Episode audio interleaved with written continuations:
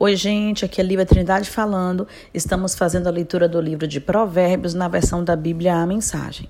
Hoje leremos o capítulo 21. O Eterno examina nossos motivos. A boa liderança é um riacho controlado pelo Eterno. Ele o direciona para o lado que escolher. Nós avaliamos nossos atos pelas aparências, mas o Eterno examina nossos motivos. Viver com pureza diante de Deus e tratar o próximo com justiça dizem mais ao Eterno que um ato religioso. A arrogância e o orgulho, marcas inconfundíveis dos perversos, são pecados e ponto final.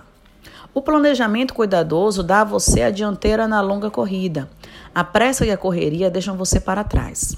Você pode chegar ao topo com mentiras e trapaças, mas receberá apenas ilusão e a sua promoção será morte. Os perversos são enterrados vivos com seus ganhos ilícitos, porque eles se recusaram a usá-los para ajudar os outros. Motivos confusos transformam a vida num emaranhado. Os motivos puros levam você pelo caminho direito. Faça o melhor possível, prepara-se para o pior. Melhor é viver sozinho numa cabana caindo aos pedaços que morar numa mansão com uma esposa resmungona. A alma do perverso tem prazer na confusão. Ele não sente nada pelos amigos e vizinhos. O insensato só aprende do jeito mais difícil, mas os sábios aprendem muito escutando. Quem é fiel verá que Deus faz justiça por meio dos perversos. O mal que eles planejaram será desfeito. Se você rejeitar o clamor do pobre, também seus clamores não serão respondidos. O presente dado de forma discreta acalma a pessoa irritada. O presente sincero ameniza o temperamento difícil. Os justos festejam quando a justiça triunfa, mas para quem trabalha para o mal, esse é um dia triste. Quem se desvia do que é correto acabará se reunindo com os mortos. Você é viciado em tudo que dá prazer? Que vida vazia. A busca do prazer nunca é satisfeita. O mal planejado contra um justo voltará para o perverso. De fato, o acertará em cheio, como um bumerangue.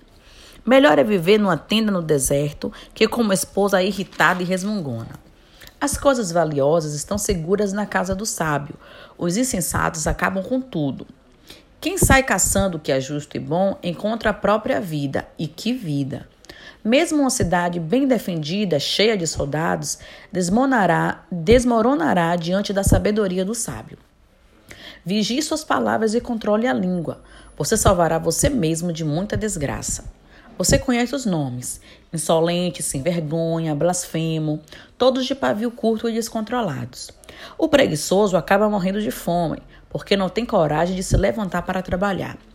Os pecadores estão sempre desejando o que não têm, mas quem é fiel a Deus está sempre ajudando quem precisa.